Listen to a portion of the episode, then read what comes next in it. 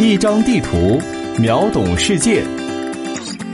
欢迎收听《地球知识局》。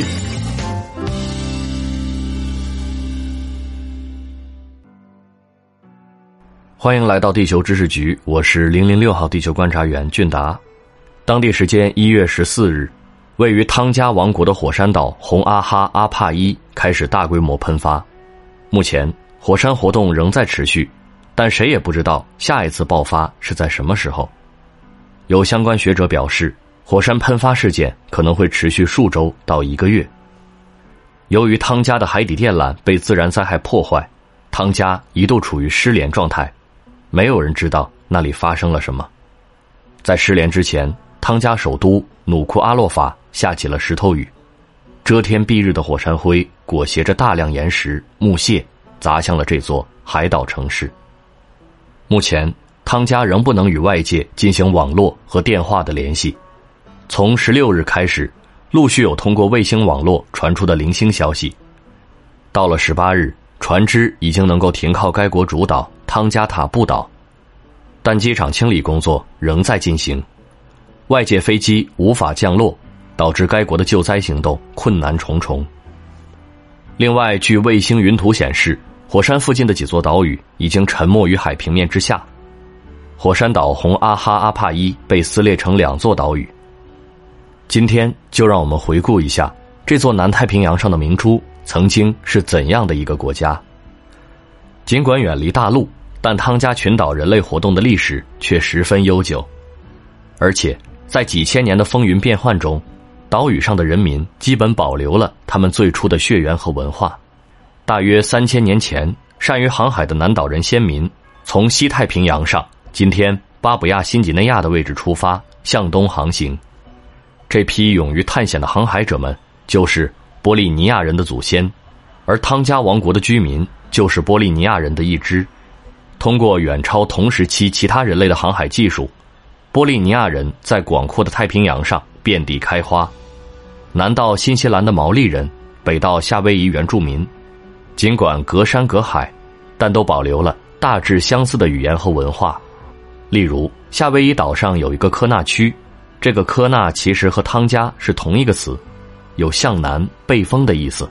大约公元九百五十年，波利尼亚人在汤加建立了一个强盛的国家——图伊汤加帝国。该帝国以今天汤加首都努库阿洛法所在的汤加塔布岛为中心，地跨南太平洋多个岛屿，领土范围远大于今天的汤加王国。帝国巅峰时期，影响范围达到了三百万平方公里海域。当时的太平洋上，只要是被发现有人居住的岛屿中，都要向汤加帝国的元首图伊纳税称臣。图伊汤加帝国的国家元首被称为图伊。由于第一世图伊的父母分别是握有世俗权力的政治贵族和享有宗教权力的祭司，所以汤加帝国的图伊就像古埃及的法老一样，集政治、宗教大权于一身。后来，汤加帝国由于内战而衰败。但图伊血统却依然是汤加各个派系力量登上政治舞台的准入门槛。公元一七七三年，英国航海家詹姆斯·库克造访汤加群岛，当时岛上正在过一个盛大的当地节日，库克一行人也因此受到了热情的款待，汤加群岛因此得名友谊群岛。库克将他在汤加群岛的见闻公诸于世，欧洲各国都知道。在南太平洋上，有一群热情好客的土著，能为来往船只提供补给。于是，欧洲航海家们纷至沓来。航海家们来到汤加，索求淡水、食物补给，与原住民进行贸易的同时，也给汤加带来了许多欧洲大陆的新鲜玩意儿。其中，对汤加王国影响最深远的，莫过于基督教。近现代的汤加王国受英国影响很深。这不单是库克船长的缘故，宗教因素在其中发挥的作用更大。汤加最早接触的外来宗教就是基督新教。一七九七年，伦敦组织了一群传教士前往汤加传教。一八二二年，英国卫理公会牧师沃尔特·劳里登陆汤加，自此，基督新教的卫理公会派在汤加群岛上扎根。九年后。一名叫陶法阿豪的汤加人受洗，成为卫理公会派基督教徒，取教名为乔治。这个看似不起眼的小举动，成为了日后影响汤加王国的重要事件。乔治的父亲是汤加王国哈阿派地区的图伊，也是当时汤加多个酋长中的一个。在经历了多年的战争之后，乔治于1852年统一汤加，加冕为乔治图普一世。作为一个基督徒，乔治图普一世思想西化，在他的领导下，汤加王国经历了一系列的政治改革。1835年，他在自己的领地内废除奴隶制。后来还颁布了汤加第一部成文法《法乌乌法典》。一八六二年，在乔治图普一世的主持下，汤加成立了议会，这标志着汤加正式向着现代国家迈进。议会成立的这一天，此后被规定为汤加的官方节日，成为解放日。今天的汤加王国一般被认为是在一八七五年正式建国。这一年。汤加有了自己的宪法，政治制度、社会组织形式都已完备，一个现代化的君主立宪制国家在南太平洋的群岛国家内建立。由于深厚的文化积淀和较为完备的君主制，汤加在历史上从来没有沦为列强的殖民地。早在乔治图普一世时期，汤加王国就坚定地守护自己的主权。乔治图普一世在位期间，曾前往澳洲、新西兰进行考察，发现当地原住民有的因流离失所而沦为乞丐。于是回国后就颁布了法律，汤家的土地只能由本地人占有，外国人禁止购买。直到今天，这条法律仍然有效。在几代君主的坚持和当地人民的保护之下，汤家。成为整个波利尼西亚唯一一个能与外国势力平等对话的国家。不过，这种平等也很有限。汤加是一个人口稀少、土地狭小的岛国。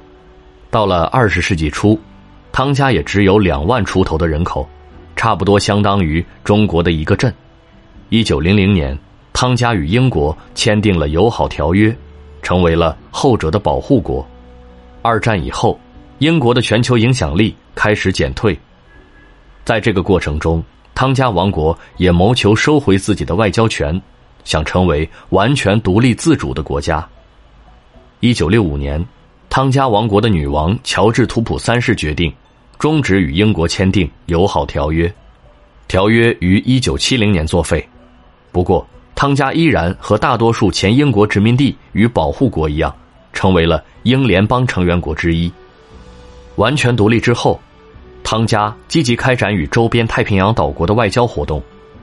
一九七一年，汤加参与了由新西兰发起的南太平洋论坛，这个论坛日后成为了地区重要政治经济组织，也为汤加参与国际政治增添了筹码。一九九九年九月，借助南太平洋论坛的影响力，在太平洋岛国密克罗尼亚联邦的主持下。汤加与南太平洋论坛的另外两个成员国瑙鲁、基里巴斯一道加入了联合国。作为大洋洲国家，此前汤加一直致力于摆脱英美澳新等国的影响，在外交上奉行向东看策略，积极谋求与中国等亚洲国家建立更密切的经贸往来和政治关系。目前，中国是汤加最大的贸易伙伴。汤加王国的王宫兼政府大楼圣乔治宫。就是由中资企业修建，在当地有许多中国人开设商店或进行海产品、热带香料贸易。据统计，早在2001年就有约三千名中国人生活在汤加。此前，西方似乎对这一现象颇有微词。美联社曾发文称，中国在汤加的存在威胁了太平洋国家的未来。国际化的视野带动了汤加的经济发展，提升了。汤加知名度，但也给汤加的传统文化和体制带来了冲击。过去，汤加人对于君主制没有太多看法，毕竟这是继承了千百年的政治体制。但随着岛民与新西兰等国的接触愈发深入，有人开始对汤加的君主制感到不满。二零零六年，有部分所谓民主人士在汤加首都街头暴动，导致市区百分之六十以上被毁，许多中资企业。受到波及，最终，暴乱被汤加安全部队和新西兰特遣部队联合平息。在压力之下，汤加国王乔治图普五世宣布放弃他的大部分权力，将国王在政府事务中的角色移交给首相。后来又宣布出售为王室带来大量收入的国有资产，来平息民主人士的不满。乔治图普五世去世后，他的弟弟乔治图普六世继位，也就是今天汤加王国的国家元首。这位国王在火山喷发后从王宫逃出，撤到了远离海岸的岛内别墅当中。目前还没有其他信息。暴乱一度造成许多中资企业和华人离开汤加。最后，在两国政府层面的充分沟通协调下，中汤合作关系没有受到影响。二零二一年，驻汤加的中国人员增加到大约四千名。外交部十六日就汤加火山爆发答记者问中透露，未接到中国公民伤亡的报告。当下，火山喷发所引发的一系列自然灾害仍在持续。在这个关口，衷心希望广大同胞和汤加人民。都能逢凶化吉，平安无事。本节目由喜马拉雅独家授权播出，地球知识局全权制作。我们下期再见。